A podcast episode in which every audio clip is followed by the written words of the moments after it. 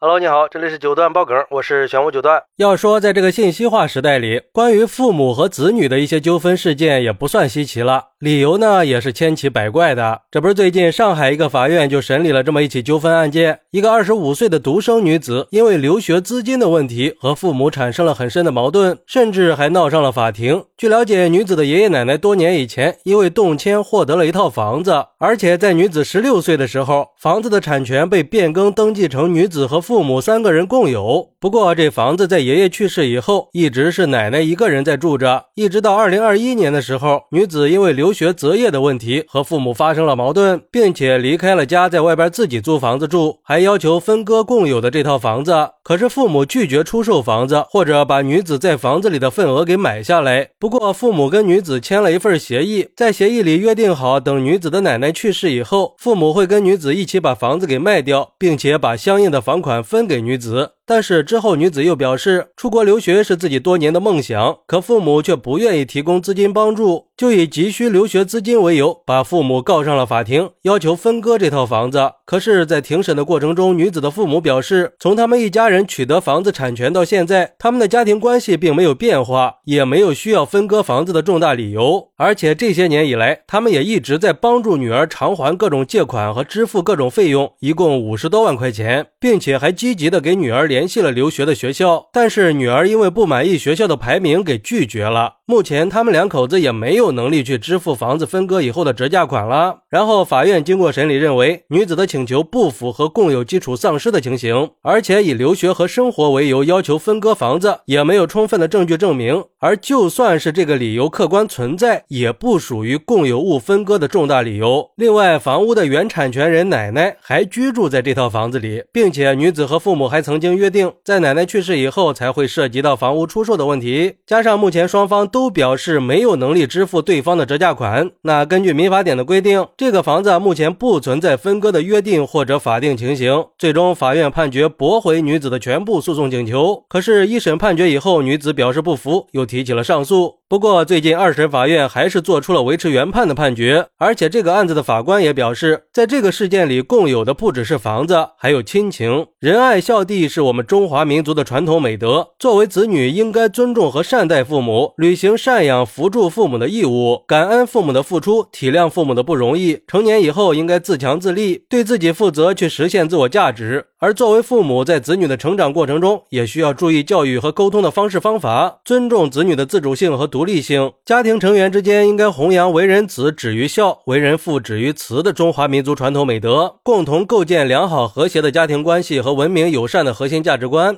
哎，这个法官说的是非常对的，因为留学的事儿把父母给告了，确实有点不孝顺的意思呀。就像一个网友说的：“这是养了个白眼狼呀，真是啃老啃出了新高度啊！把啃老当成理所应当，达不到目的还起诉父母，看的人血压飙升啊！这样的子女真的算是养废了呀，自私自利，完全没有感恩的心，狼心狗肺的，以后也指望不上他养老了，还是别在他身上投资了。为了钱，连自己的家庭、父母亲情都能轻易的背叛，细思极恐啊！”还有网友表示，这样的女儿不要也罢。更何况父母已经帮他还了很多借款了，前前后后花了五十几万呀。作为父母，已经算是尽了自己的义务了，还是直接断绝关系吧，反正以后也指望不上的。不过也有网友认为，俗话说“子不教，父之过”，这一点是不可否认的。孩子的教育问题是值得我们思考的。在我看来，应该是父母的过度溺爱，导致女子对父母的期望太高，认为父母为她所做的一切都是理所应当的。如果这些期望不能被满足的时候，可能就会引发各种冲突和矛盾了。